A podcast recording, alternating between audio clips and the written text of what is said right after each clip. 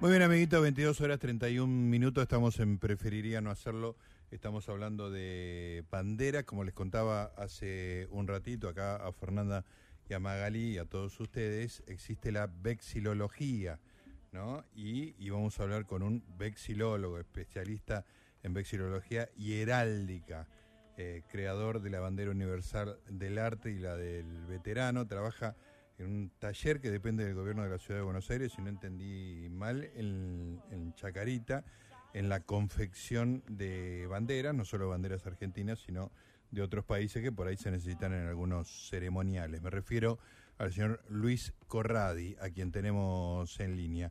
Luis, buenas noches. Gustavo, Fernanda, Magalí te saludan. ¿Cómo estás? Bueno, buenas noches, Gustavo. Un placer escucharlos y gracias por invitarme. No, por favor, contanos un poquito de esta especialidad con un nombre que por ahí no era tan conocido, ¿no? Bueno, el tema es el siguiente, la vexilología es la ciencia, es una ciencia auxiliar de la historia, es eh, nacida en 1945, eh, 45, una ciencia que tiene un poquito más de 70 años y por eso no es conocida en el mundo. Claro. Este, eh, sí, obviamente en el mundo de las banderas, pero en Argentina y prácticamente hace 20, 25 años que está siendo nombrada eh, por obligación, porque existen leyes donde patrocinan la creación de una bandera. Cualquiera puede hacer una bandera, pero no cualquiera eh, eh, le corresponde poner los, los elementos exactos en la bandera. Claro. el, en el taller de, de Chacarita, donde vos trabajás, confeccionan banderas ¿Esas banderas se consideran oficiales de algún, en algún sentido? Sí, totalmente. No solo eh, son banderas oficiales, sino que son banderas que, que eh, normalmente la gente las toma, toman posición en un artículo que no está escrito que se denomina uso y costumbre. Nosotros, por ejemplo, la bandera del veterano que tiene una, una, una movida importante, tiene una presentación en Congreso, eh, no es una ley totalmente aprobada, pero bueno, eh, es una bandera que está hace 15 años y está siendo eh, prácticamente oficialmente, entre comillas, dada por la gente. Entonces existen leyes no escritas que obviamente la, la han tomado para sí. Bueno, y te hago una consulta. la bandera argentina que se usa en los colegios, ¿es la misma en todos los colegios? ¿Hay una ley que dice cuál tiene que ser? ¿Cómo es eso? Existen normas desde el, mil, desde el año 2010 existe una normativa de acuerdo de las normas IRAM que determina que todas las banderas deben estar exactamente iguales porque porque eh, mucho antes de esa de ese año todas las, las banderas presentaban un rostro distinto mm. al igual que el tono del color que, que tiene una controversia tan importante el rostro como la ley de 1944 determinaba que, que tenía que ser un rostro humano. Eh, eh, el rostro del sol, te referís, ¿no? Exacto. A raíz de ese rostro le ponían pestañas, le ponían los labios más ah, anchos, la nariz más delgada, ah, pero no incurrían en un fallo porque la ley decía un rostro humano. Claro. Entonces, yo generalmente cuando tengo alguna disertación o charla, comento, si yo le ponía bigotes a ese sol, estaba correcto. Correcto, porque era parte de la humanización que determinaba la ley. ¿Y ahora ¿qué, dice la ley? Desde el 2010, gracias a las normas IRAN, se determinó un solo frente, un solo rostro, que es el rostro dado por las monedas que se acuñaban en mm. Alto Perú, eh, de 11 reales, que era un rostro primitivo de, de, los de los antiguos aborígenes son los ojos almendrados, la nariz un poco más ancha y la boca típica de la zona. Este, Belgrano con la humildad que tenía eh, no puso su rostro ni siquiera un rostro europeo, porque él venía de, de, sangre europea. Puso el rostro primitivo, un, rostro sacado de la moneda. Ah, qué interesante. y ese sol eh, y esa bandera, por consiguiente, es la que se usa, por ejemplo, en los colegios y en dónde más, en todos los lugares oficiales. Exactamente, en todos los lugares oficiales. Y respondiéndote un poquito a la pregunta anterior, todas las banderas que salen de ahí del taller de las banderas son oficiales. Nosotros somos un organismo oficial Claro. como vexilólogos. Yo tengo un compañero que está conmigo. eh, somos oficiales. La vexilología es un ente privado que obviamente eh, actúa de, de- de- de la misma manera que nosotros, pero bueno, no perteneciente al gobierno. Nosotros somos ente oficial con, eh, con el conocimiento que generamos a nivel oficial. Claro. ¿Todas las banderas salen de ese taller o hay otros talleres?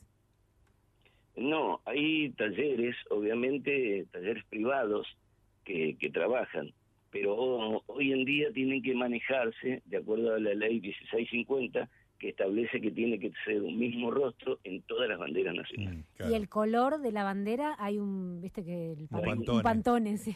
Exacto, está, está, está la ley internacional de Pantón que determina el color. Si yo voy a Perú, voy a, a Rusia, no puedo decir el celeste de mi bandera, sino que tengo que determinar la ley internacional Claro, que establece cuál es el color exacto. Claro. ¿Qué número es? ¿Te acordás? Sí, en 284C, ese es el nacional. Y el blanco también debe ser algún pantón. No estaba preparado. Pará, el, No, el blanco Lo que también. pasa es que el blanco, el blanco dentro del arte es ausencia de color, tanto Claro. como el negro. El blanco es un blanco puro. Pero viste que está el, el off-white, el, el blanco roto, el blanco no sé qué. Sí, no, no, pero por ejemplo, en la ley de Pantón es cero. A cero. Ah, Eh, ok. eh, directamente es, es ausencia de color. Claro. Hay una controversia histórica que se habla del azul celeste, el celeste, el cerúleo. eh, ustedes lo han escuchado. Sí, sí, claro. El, el famoso azul celeste que Belgrano incluso verbalmente dijo en más de una oportunidad era el celeste. Belgrano siempre pugnaba por poner el celeste en la bandera. En todas las banderas que realizó, fueron más de seis banderas que hizo, eh, proponía el celeste. Pero ¿qué pasa? En esa época no habían tanta variedad como hoy. Claro. Entonces le traían el celeste que ellos entendían que era celeste y era un, un azul celeste, a veces un poco más azul, este, no así en 1832, la época de Rosas, donde se estableció sí el azul, un azul firme. Mm. Ajá. Y, y Eh, perdón, yo Sí. estuve anotando, escuchando, mientras antes de que me llamaban, sí. y quería hacer algunas correcciones. Si A ver. me Ay, no, Me interesa, correcciones me interesa, no, correcciones no. Dijimos todo perfecto. ya, ya- ya empezamos. A ver, Dale, Bueno, dale. El vexilium, vexilium, no era vexilum, vexilium en latín es estandarte pequeño. ah, Ajá. mira. Eh, no era, no es eh, origen de la palabra bandera, sino estandarte pequeño. Ajá. Recordemos que las tropas romanas Sí. que instauraban un, un símbolo que los represente, no tenían una bandera, sino que tenían un símbolo. Ese símbolo se, se denominaba vexilium. Y eso, lo, eh, Luis, la eso representación. puede ser... la re- representación. ¿Perdón? No, eso puede ser equivalente a un banderín. Eh, como para que lo identifique, sí. Lo que pasa es que el banderín tiende a ser triangular. Claro. El Y esto era... vexilium- Ah, el ok. vexilium, el vexilium que era de madera o de, o de metal, eh, era una pieza que podía ser una mano, que podía ser un rostro, podía ser un ojo. Claro. Pero ¿qué pasa? Ahí ya estábamos presentando un símbolo que representaba a las tropas. Entiendo. Claro. Allá eh, lejos estaba naciendo una bandera. Claro. Recordemos que antes de- del nacimiento de la bandera, lo más sagrado que tenía el mundo eran escudos. Claro. Era un poco el DNI de tropas, de, de ejércitos, de, de países, el escudo. Y Por eso en la Fundación de Buenos Aires nace primero el escudo, que Claro. era el que le propusieron a Juan de Garay, en la única Fundación de Buenos Aires, esto si me permiten, Dale. necesito aclarar, Buenos Aires es la única ciudad que se funda dos veces. Eso es incorrecto. La primera no fue una fundación, La de Mendoza. fue por, por Pedro Mendoza, 1536, fue un- una ocupación. Ah. Pedro Mendoza no era estratega, era un, un conquistador donde hacía terreno, creaba lo que fue el Santi Espíritu en esa época, que mm, poco tiempo después fue eh, desmadrado por, por los aborígenes del lugar, pero la fundación en sí fue la de Juan de Garay, 1580. Garay venía con la idea de fundar una población. Exacto, Ajá. fundar una población este, y, y hizo los trazados famosos Claro. de calles de, de, de plazas, convengamos que las plazas de hoy en día tienen el trazado original que Juan de Garay pretendió en ese momento. Mira, Qué bueno este dato. interesante. ¿eh? Muy Y te hago una consulta. Y otra cosa, Sí. la elección de los abanderados era correcto, por ley eran los chicos que tenían que elegirlo, muy a pesar de los profesores, de los maestros, Claro. que veían, que contemplaban un alumno estudioso, pero los amiguitos elegían al mejor compañero. claro. Eso, Claro, eso fue por ley mucho tiempo después, pero después uso y costumbre hizo que se determine eh, eh, eh, al, al- al más estudioso. me perjudicaba eso. Sí. La palabra pabellón es solamente la bandera de alta mar, no se denomina Ah, el pabellón es solamente en alta mar. Ajá. Cuando nuestra bandera la tenés en la mano, es bandera. Cuando vas a un barco, se denomina pabellón. A partir de ahí es un pabellón. Por Ah, eso mira. está muy mal nombrado en todas marchas, en todo lo que sea. O sea que está Como mal en la marcha de San Lorenzo.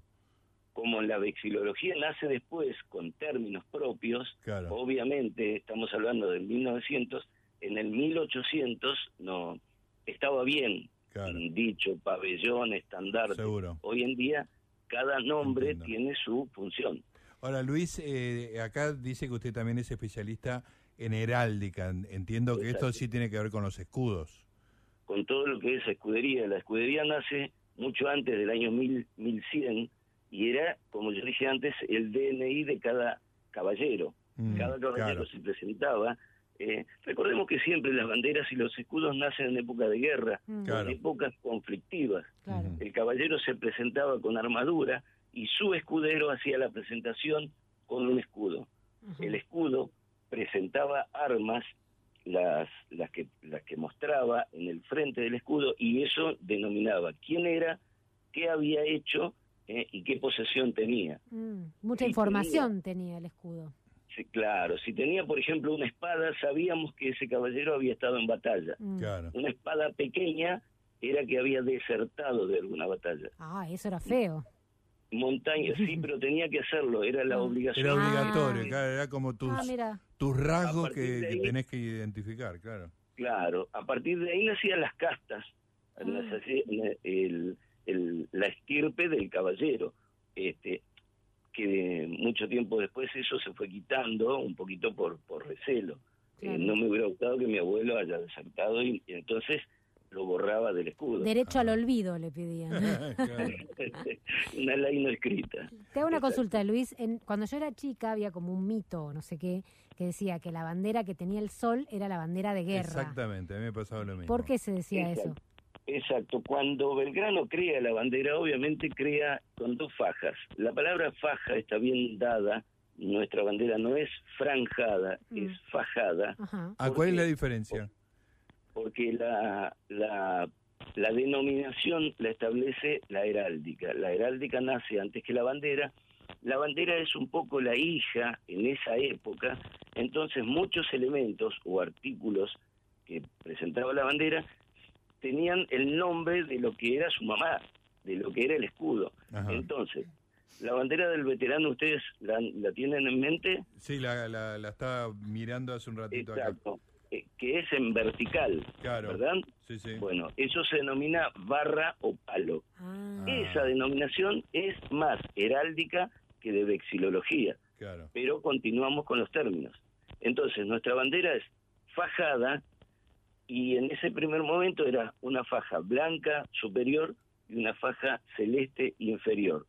En, 1500, en 1818, Pueyrredón le presenta la idea a Belgrano, ya casi enfermo, de, de presentar un sol en su centro para presentar bandera de uso mayor o de ejército y bandera de uso menor civiles. Recordemos que los civiles en esa época prácticamente no contaban. ¿Por qué? Porque bandera militar de guerra y el ejército imperaba en todas las zonas. Claro. Los civiles casi no tenían bandera. claro, no Entonces era más una bandera con sol que sin sol. Cuando asume eh, Rosas, por ejemplo, establece a la fuerza un sol en su centro y bueno, ahí empieza a cambiar, ¿no? Con cuatro gorros hilios en cada extremo. Pero ahora sí o sí tiene que tener el sol la bandera. Desde 1800 1985 de acuerdo a una ordenanza dada por Raúl Alfonsín, todas las banderas deben presentar un sol en su centro. ¿Y tiene un tamaño también específico la bandera? Y la quinta sexta va aparte de la faja blanca. Quinta sexta va aparte. Pero, Y una aclaración, 32 rayos. 16 Eso de los rectos, rayos le quería preguntar. 16 rectos y 16 flamígeros. Los flamígeros en el sentido horario. ¿Y, por, y eh, cuál Ah, es el ok. origen de, de esa alternancia de rayos? y ¿Qué significan unos y otros y qué significan algo, por supuesto? Bueno, eh, hay, hay dos respuestas a esa pregunta. Primero, el sol está sacado de la primer moneda que hacían los hijos del sol. El Inti, que presentaba la moneda de 11 escudos y 8 reales en esa época, era directamente así, rectos y flamígeros. Ahora, si nos vamos más atrás, los hijos del sol determinaban que 32 eran las fuerzas de un ser humano, o, o, el- o que lo que nos mantenía eh, erguido a un ser humano. Ajá. Si derrotaba esos 30, esas 32 fuerzas, derrotaban al enemigo. Claro. Entonces, por eso presentaba un, un sol humanizado con 32 fuerzas. Ajá. Mm. Y una consulta, Luis, eh, hay, bueno, porque hay varios mitos, ¿no? Con respecto a la bandera, por ejemplo, que no debe ser lavada, ¿esto es verdad? ¿Ustedes han lavado banderas? Yo nunca tuve No. banderas en mi casa, así, oficial. No, ¿Vos no? No, No. nunca tuve una bandera en mi casa. Bueno, todas las banderas deben estar en perfecto estado de aseo. Eso significa que tienen que ser lavadas. En las Ah, escuelas, perfecto. por ejemplo, las tienen que mandar a lavar. ¿Cómo, cómo? En las escuelas las tienen que mandar a lavar. todas, todas Ah, escuelas, eh, lugares públicos, eh, lugares, eh, eh, eh, obviamente que transitan las, las personas en los domicilios, todas Ah. la- las banderas deben ser lavadas. No puede presentarse nunca una bandera celeste, gris y celeste. Eso, Claro. eso es una falta de respeto. Ah. Claro. Porque como nosotros crecimos, donde nos enseñaron que no se lavaba, ni se, ni se mm, debía cambiar porque estaban hilachas, sí, todo eso fue, eh, fue abolido. Ah, Hoy en día la bandera se cambia y se lava. ¿Y Ah, cuál sería perfecto. otra falta de respeto hacia la bandera? Perdón, eh, tenía que aclarar algo. La única bandera que no se lava es la bandera que estuvo en guerra. Ah. denomina reliquia. A partir de ese momento, esas banderas no pueden lavarse. Y se guardan, digamos, como un, algo de un museo. Eh, sí, sí, afortunadamente la mayoría está en museos. Mm. Claro. Eh, perdón, me hiciste una pregunta recién. Eh, sí. ¿Y cuál era, no? No nos vamos a acordar. Pero aprovecho. Ah, claro, ¿cuáles son las otras faltas de respeto Ah, eso, exactamente. La falta de respeto, eh, bueno, obviamente no puede tocar el piso, las banderas no pueden tocar el agua cuando uno eh, la- las está, está maniobrando. Este, las banderas cuando gana Argentina, cuando gane ahora la Copa del Mundo. Bueno, no, no, no, no se hablemos, no hablemos. no se puede colgar en vertical. Ah, Nuestra bandera no tiene oficialmente dada una ley donde podamos o nos permitan eh, colgarla en vertical. Siempre ¿Vieron los hilos? Los hilos que tiene la bandera. sí. Sí. Bueno, generalmente aprovechamos, yo salgo de, de- de ese grupo, aprovechan y atan con esos hilos y queda precioso caída en el balcón. Sí, es Ah, verdad. entiendo, No se puede. Eso está mal porque hay una ley, hay perdón, una ordenanza donde establece que debe estar eh, mirándonos a los ojos Ah. y no en ese sentido de costado. Claro, Claro. claro, el sol queda, al haber una cara ya no Claro. hay, hay una simetría exacto. definida, Eh, digamos, eh, ¿no? He visto en discursos presidenciales, discursos de gobernadores, que como para decorar, que también es una falta de respeto, nuestra bandera no es para decoración, Mm. eh, la ponen en vertical y el sol lo invierten. Ah, claro, entonces es una doble, doble Falta. alteración. No, Claro, pero es, es horrible, es horrible porque no, no, no hay nada que justifique eso. pero Y eso si no. estamos decorando, sáquenle el sol. Ah, Claro. Si le sacan el sol, Hagan es lo que un quieran. paño, un paño de color patrio. Ah, o sea, sin el sol no es la bandera oficial de la Argentina. Claro. Exacto, exacto. Yo puedo tener 20 metros de tela blanca, celeste y blanca, eh, perdón, Mm. eh, celeste, blanco y celeste, eh, y no es una bandera, es un paño color patrio y es correcto. Si Mm. establezco un sol, automáticamente tengo que buscar la proporción que tiene realmente nuestra bandera 1,44 por 90. Sí. A partir de eso surge un ratio que determina de qué medida debe tener esa bandera con un sol establecido. O sea que es 1,40 por 90.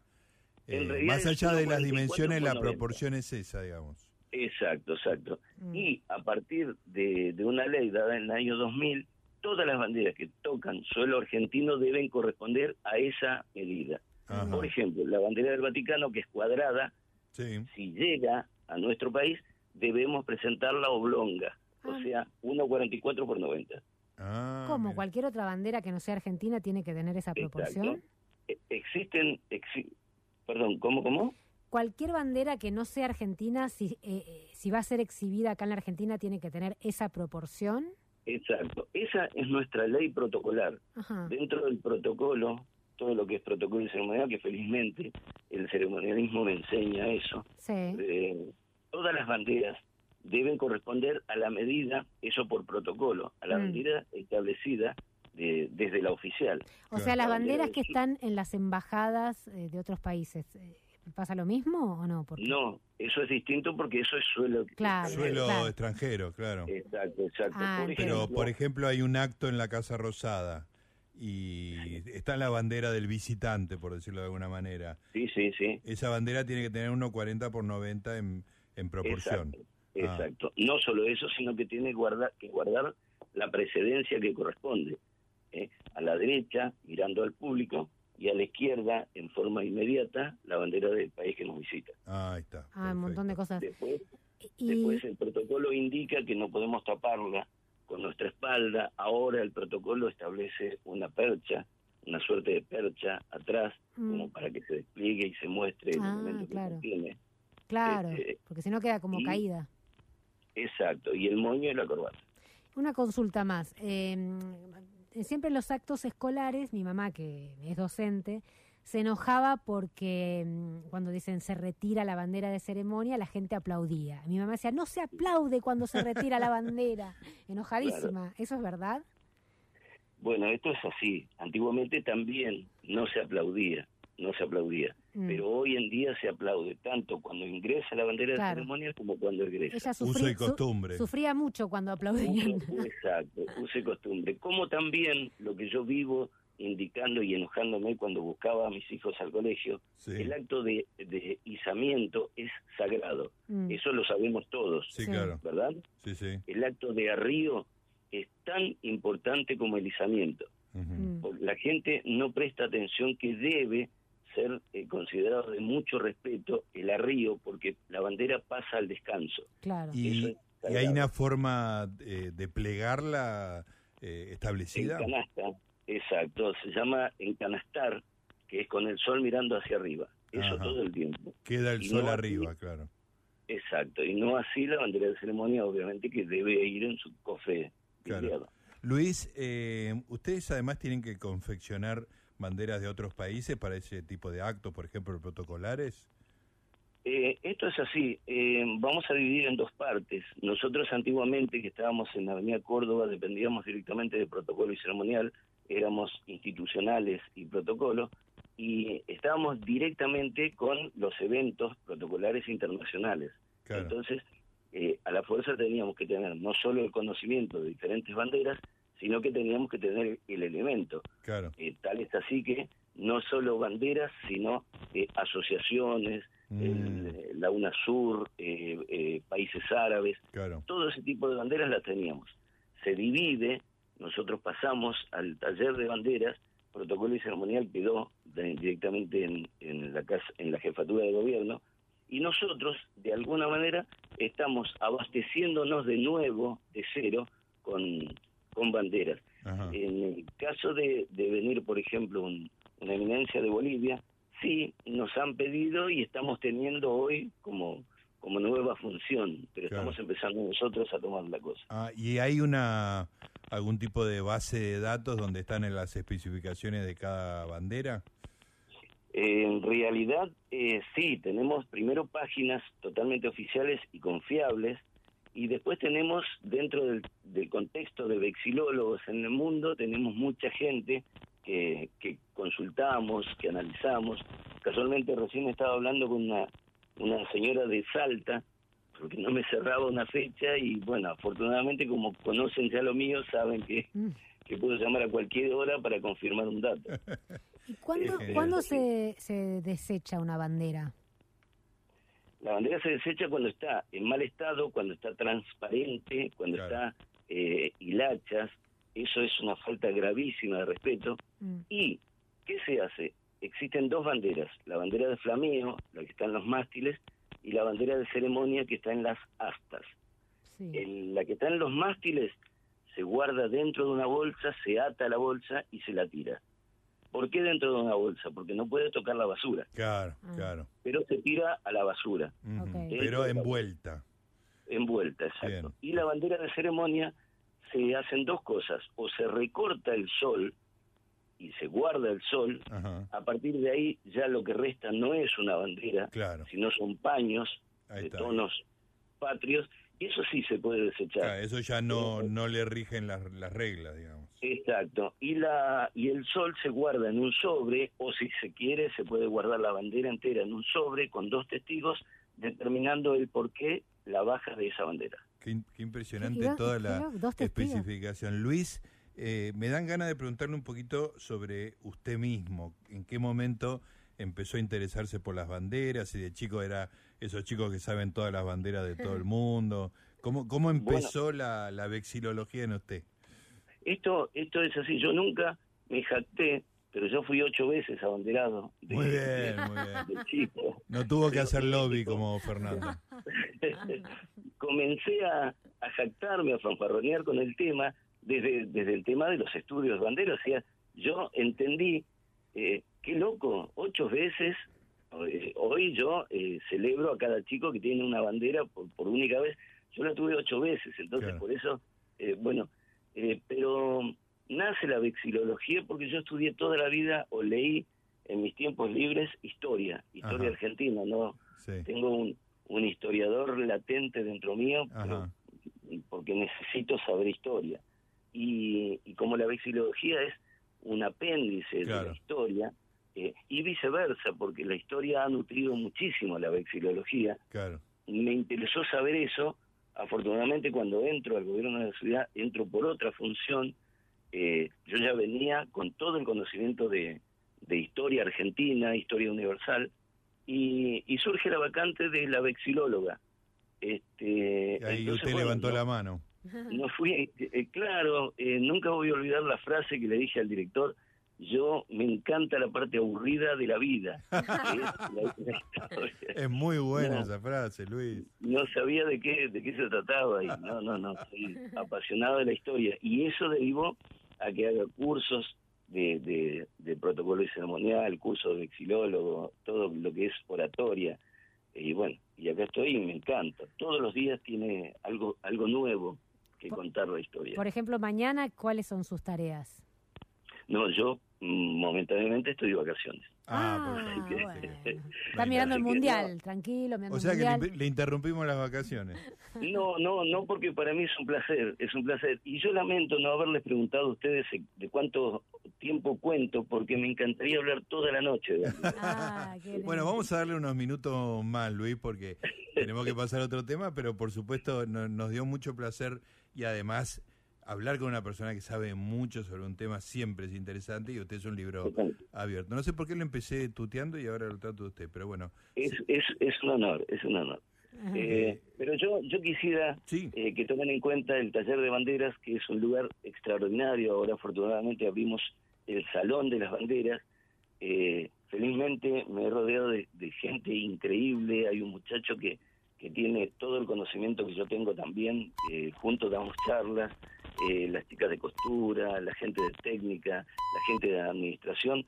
Todos complementamos la cosa linda que es hacer la bandera oficial de la Ajá. nación ¿cuánta gente Este- trabaja en el taller? y prácticamente nosotros, solamente el grupo de banderas, somos 15, 15 Ajá. o 16. Claro. Eh, pero en realidad toda la dirección general tiene otras funciones que se hacen rejas, se hacen cosas de madera, se hacen Mm. fundiciones, este, totalmente ajeno. Pero bueno, la metida nuestra es eh, las, las banderas. ¿Y hay algún lugar donde ustedes están trabajando? Usted decía había un salón, ¿se puede ir a ver, digamos? Dorrego 690. Ah, esto es... ¿Pero se puede visitar? Eh, si nos avisan días antes, Claro. la, la gerente que tenemos es muy, muy simpática y siempre habilita a gente que quiera conocer. claro, Acá en la que- página del gobierno de la ciudad eh, Sí. hay Sí, fotos. me parece que me parece que hasta hace unos días comenzó a estar en la página. Sí, sí, Ah, dice bueno. cómo se confeccionan las banderas argentinas en el taller Exacto, con mayor tradición del país. Y hay, hay fotos y videos incluso también. Felizmente la, la gerenta eh, Jessica Dambrowski eh, abrió un poquito el abanico de, de- de opciones tanto para nosotros dar charlas en distintas áreas claro. como para que la gente venga y, y que nos permita a nosotros hacer lo que nos, encanta. Claro. Sí, sí, sí, acá está. Y, ah, me, me quedó la duda de el sol. ¿El sol es bordado o es pintado? ¿Es eh, Claro, buena pregunta esa. sublimado? ¿Cómo es? Esto, esto es así. La ley indica que el sol debe estar bordado en ambas fases, tanto el frente como el dorso. Ajá. Eh, como lamentablemente esto se rige por una cuestión de costos, ya la bandera no es de gros de seda, eh, eh, se está haciendo en gros de seda bordada, pero con una limitación. Las banderas hoy en día que tenemos, las de ceremonia, están saliendo en mecánica tropical y están sublimadas. Sublimado. Por ejemplo, la bandera de Catamarca, la bandera de Corrientes, la, la hacemos de ceremonia con los atributos de ceremonia. Atributo me refiero a la corbata, el moño y la moarra. Mm, Todos esos atributos, eh, pero no es de gros de seda, repito, por una cuestión de costos. ¿De qué? ¿De qué, qué material es? eh, mecánica tropical. ¿Se llama así? Y, Claro, ah, la y- tela y no se es que- llama claro, está bien. No ¿Y, las fran, eh, franjas eran o, o fajas? Fajas, fajas. ¿Las fajas están cosidas o viene toda la tela ya junta con, el- con los colores? En la de ceremonia, hoy en día está cosida Mm, porque la estamos sacando de gros de seda eh, bordada, Sí. solamente del frente. ok, La parte de atrás, que se denomina tapa, está blanca. ajá. Pero las de ceremonias provinciales, tanto las históricas como las representativas de los pueblos originarios, están sublimadas, tapa blanca del lado de atrás y eh, si hay fajas, están sublimadas, no están Mm. cosidas. Ah, está bien. O sea, es todo un paño, yo dije- Claro. todo un paño único. Yo dije moarra y nadie me preguntó nada. Sí, está- ¿Qué? pasó ¿Qué como dijo? moarra, porque dijo eh, moño, corbata y moarra. Ah, Moarra. no sé qué es. La ¿Qué es moarra es uno de los, uno de los elementos que eh, nos dejaron el- la invasión musulmana a la península ibérica. La península ibérica nos invade a nosotros eh, prácticamente 200 años y queda esa punta de, de lanza en el extremo de las astas, Ajá, ¿la han sí. visto? Sí, sí, Con una media luna Claro. eh, que se Ah. usaba para el combate y hoy es solamente un elemento de decoración Claro. en, la, en lo que son banderas de ceremonia, ah, solamente en las de ceremonia. Una consulta más. Eh, ¿Cuánto cuesta una bandera? Si uno quiere, ¿se puede comprar? Mm, Desconozco porque no no no las vendemos Ah, nosotros. Claro, estas claro, son estas oficiales. son banderas Son oficiales. para el Estado. Claro, claro, nosotros nos pide un colegio, nos pide y eh, yo sinceramente pido disculpas, no conozco cómo es el trámite, Claro, pero tengo entendido que sí, que, que, que no hay costo alguno, se claro, entrega. entiendo, perfecto. Luis, le quería preguntar por la bandera del veterano, que tiene algunos elementos que no están Exacto. en la bandera argentina. Usted ya dijo que eran eh, listones verticales. No, tengo miedo de usar una Sí. palabra equivocada. Barras, barras. Barras, perfecto, barras. Pero además hay rojo y Sí. negro. Bien, esto es así. A ver. Eh, los elementos que componen la bandera del veterano, primero, eh, yo comenté que Belgrano hizo más de una bandera, hizo prácticamente claro. de seis a siete banderas. Sí, Una de ellas era en vertical, tres barras verticales. correcto. Yo voy a tratar de describirla y ustedes tienen que imaginarla, porque mi profesora eh, gentilmente me enseñó que si yo por teléfono describo una bandera, la otra persona tiene que entenderlo sí o sí. claro, está muy Si bien. no, no soy bueno. Entonces, en barria, en barra, eh, terciada, o sea, tres barras, las dos laterales, tanto del asta como del vuelo, o sea, la última, son de color celeste. El centro blanco. ¿Me siguen? sí, sí. Bueno, eh, la, la parte inferior presenta un oleaje, un oleaje que representa las fuerzas mm, navales. Claro. La parte superior, que son líneas entrecortadas, Ah, representa a Eolo, el dios del viento, o sea, la fuerza aérea. Correcto, ahora me voy entendiendo. tono, claro. El tono, la faja roja es la sangre derramada Sí. y la negra la fuerza de tierra. Muchas veces se entendería que el negro en una bandera es luto Sí. y todo por el contrario, es tierra. Claro. Mm, recordemos que uno de los pueblos eh, originarios nuestros, rojo y verde, tenía una faja negra, pero cuando vinieron los colo- colonizadores sacaron esa faja porque entendieron que ya no tenían tierra, Ah, Entonces quedó- rojo y verde. Impresionante. Y en el centro la bandera del veterano tiene el sol radiante, el El- sol naciente. Es el mismo sol de Sí. la... Sí, sí, con lo los acá- único- 32 rayos. El Exacto, celeste es exactamente el mismo celeste eh, Y el celeste corresponde a lo que es nuestra bandera nacional. Sí, sí. Perfecto. Bueno, Luis, la verdad fue un placer enorme. Eh, usted es un libro abierto. A, pr- a propósito, ¿escribió algún libro sobre esto? Eh, lo tengo acá y yo no sé si, si cabía la, posibilidad. Bueno, Escribí un libro que sobre pregunté. Belgrano, Sí. sobre Ah, Belgrano. claro. Eh, se denomina Las Horas del General. Ajá. Obviamente estamos hablando de Belgrano y, y eh, con, con toda modestia es tan rico porque estoy hablando del último día de Belgrano. ¿Qué sucedió en su cabeza? ¿Qué sucedió en, su- en, su- en sus momentos eh, cúlmines? Obviamente nadie sabe que se va a morir. Claro. Él entendía que sí, pero sí, sí, sí, escribí y, y bueno, estoy orgulloso de esto. Qué bueno. Y entonces repítame el título, por favor. Las horas del general. Las horas del general. Bueno, aprendimos muchísimo. Tenemos un Por libro favor. para buscar y pasamos un rato fantástico aprendiendo muchísimo. Gracias, Luis.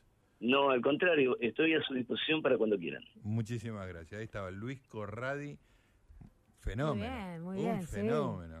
Qué grande. La pasión que tenía. Sí, me encanta, me encanta. Cómo- Lo que más te gusta a vos, él. hablar con alguien que sabe mucho Que de sabe algo. mucho de algo y que además está apasionado. sí, ¿viste? Que sí, no es sí, sí. que- este, a mí me gustan las cosas aburridas, la parte Sí. aburrida de las cosas. Pero no es aburrida, me encanta también. Es que, bueno, la gracia es convertir en apasionante algo que,